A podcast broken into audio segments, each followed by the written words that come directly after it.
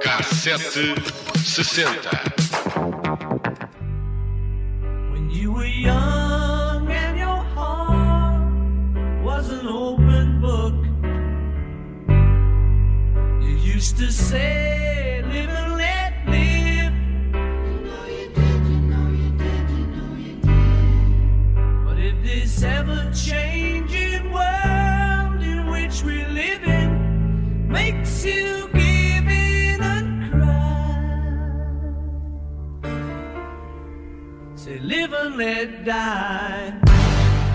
Paul McCartney aterrou no Aeroporto Internacional de Tóquio a 16 de janeiro de 1980 para uma turnê com a banda Wings.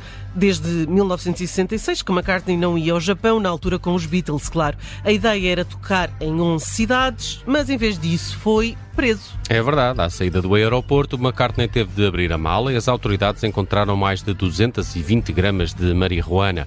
O cantor garantiu que se destinava exclusivamente apenas para uso pessoal, mas a quantidade apreendida era suficiente para justificar uma acusação de tráfico e uma pena de prisão podia ir até aos 7 anos. O Japão é conhecido por ser rigoroso na aplicação de leis antidrogas, por isso, os nove dias que McCartney esteve preso no centro de detenção de narcóticos de Tóquio pareceram uma eternidade.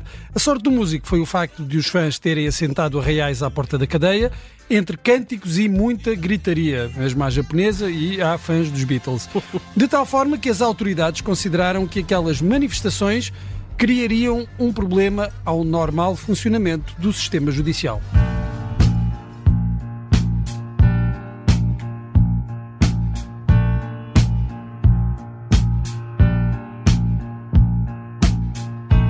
Na altura, os jornais questionavam por que McCartney tinha arriscado tanto, não só porque a quantidade de droga era considerável, depois porque estava num saco assim em cima da roupa, de tal forma que uh, foi apenas abrir a mala e ali estava ela. Nem sequer foi preciso remexer no conteúdo da mala, mas uh, McCartney uh, devia estar à espera de um exame rigoroso porque cinco dias antes uh, tinha-lhe sido negada uh, o, tinha sido negado o visto exatamente por ter sido detido noutras uh, viagens pela Europa. Claro que o músico gozava do estatuto de vedeta e por ser um ex-Beatle, se calhar estaria à espera que a mala nem sequer fosse aberta.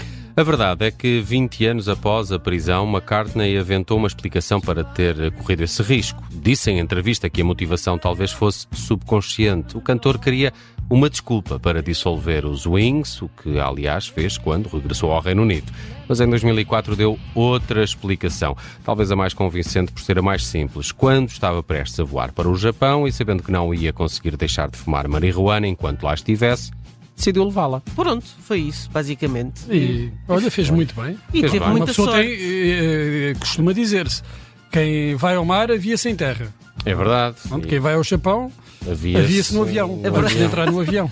Mas um bocado descuidado, não sei lá, podia ter escondido, não é? Estava assim um bocadinho ali à mostra. Estava em cima Não, da dizer que, não, roupa. podia dizer que é chá. Sabes não, o que chá, é? chá. Ah, eu acho que ele Ti, ti. fumou uma antes de fazer a mala e depois disse: é, vou meter isto aqui para dentro assim à bruta e, e esqueceu-se. Não, os homens a arrumar as malas, não. Pode São ter sido, muito pode ter jeito. sido. Olha, a detenção de McCartney, por estes motivos, está longe de ser única no mundo da música e a década de 60 foi a mais produtiva no que toca a este tipo de crimes. O britânico Donovan, por exemplo, foi detido em 1966 depois de imagens suas a fumar terem sido transmitidas no documentário A Boy Called Donovan. Donovan tornou-se no primeiro de uma série de estrelas rock britânicas que foram perseguidas pela polícia devido ao consumo de marijuana.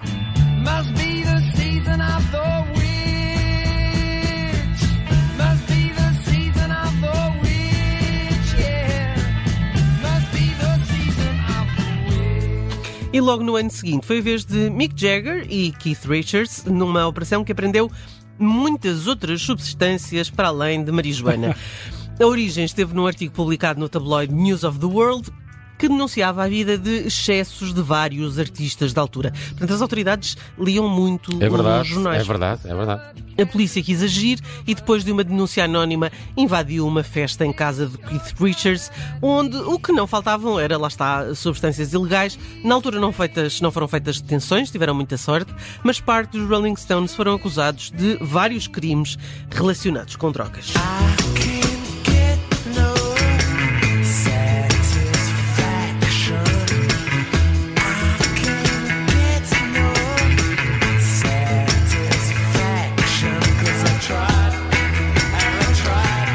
Uma história engraçada sobre esta notícia do News of the World, porque há, há quem diga que eles queriam eh, dizer que era o Brian Jones, mas puseram Mick Jagger porque assim tinha muito mais impacto. Olha. E como esta operação também à, à festa do Keith Richards tinha sido uma denúncia, eles ficaram assim um bocado paranoicos. Então uns foram para os Estados Unidos, outros para Marrocos. Durante uns tempos ninguém pôs os pés em Inglaterra porque achavam que estavam a ser perseguidos. Vocês não têm a impressão, quando ouvem qualquer música, eh, façam, façam um exercício, qualquer música dos anos 60, qualquer que seja, e imaginem que é uma música sobre droga. Sim, encaixa por exemplo, quase sim. sempre. Não é? Encaixa quase o Painted sempre. Black do- dos, eh, do- dos Rolling Stones, o Strawberry Fields Forever. Dá para Aqui- fazer essa, esse essa, exercício, essa, essa sabe-se, não é? Depois, mas pode ser qualquer uma, na verdade. Mas, Yeah, yeah, yeah. Está bem. Andamos mais um ano e encontramos em 1968 a detenção de John Lennon e Yoko Ono por posse de marijuana. O casal até foi avisado por um amigo da operação poli- policial, mas não foram muito eficazes eh, a esconder o produto. Parece que É um era, uma, era uma coisa dos Beatles, coisa dos. Beatles. E acabaram acusados de por posse e obstrução à justiça. Lennon declarou-se culpado para proteger Ono de uma deportação, mas acabou ele próprio por ter muitos problemas para obter o seu visto de residência nos Estados Unidos. Olha, era melhor que não lhe o tivessem dado. É verdade.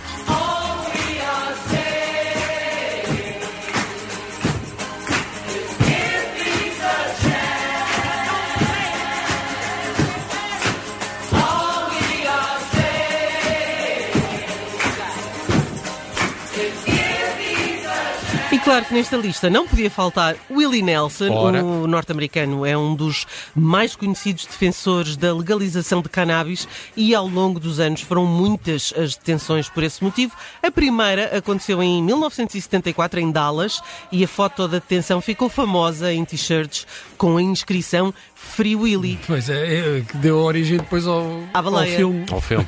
com o mesmo título. Em 77, nova detenção nas Bahamas, de onde acabou expulso, e novamente em 1994, dessa feita em Austin, o que motivou a sua ausência da cerimónia dos Grammys, onde iria marcar presença. E por último, em 2010, também no Texas, quando foram encontradas algumas alguns gramas de erva no seu autocarro de turnê. on the road. Just can't wait to get on the road again. The life I love is making music with my friends. Can't wait to get on the road again. E vamos fechar em 1930. É verdade. Nesse ano foi detido por posse de cannabis. Nada mais, nada menos que Louis Armstrong. Oh, it's a wonderful world. É verdade. Ah, lá está. Olha, o músico foi apanhado a fumar com o seu baterista, Vic Burton. Os polícias eram admiradores de Louis Armstrong e até lhe confessaram que eh, esta operação tinha sido devido a uma denúncia de um músico rival que não gostava de Louis Armstrong. No final, Armstrong passou nove dias na prisão e seis meses de pena suspensa. Anos mais tarde, em 1954, foi a mulher de Louis Armstrong que foi detida no Havaí por posse de marijuana, apesar de haver suspeitas de que o produto era, na verdade, de Louis Armstrong, As não é? mulheres levarem com as culpas. É verdade. E, e fica agora, se calhar, também um bocadinho mais claro de onde é que pode ter vindo a inspiração para. Ora, aí está. Estás a ver? Vale, vale para todas as canções. É verdade. I see trees of green, red roses too. I see them bloom for me and you. And I think to myself, what a wonderful world.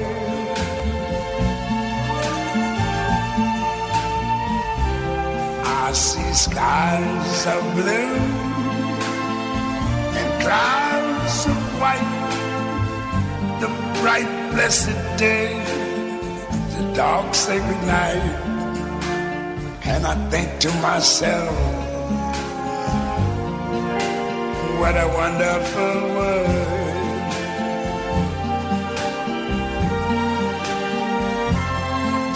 The colors of the rainbow, so pretty in the sky are also on the faces of people going by.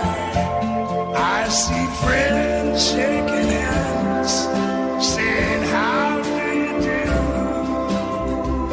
They're really saying, I love you. I hear babies cry. I watch them grow. They're like much more than I never knew. To myself, what a wonderful world. Yes, I think to myself, what a wonderful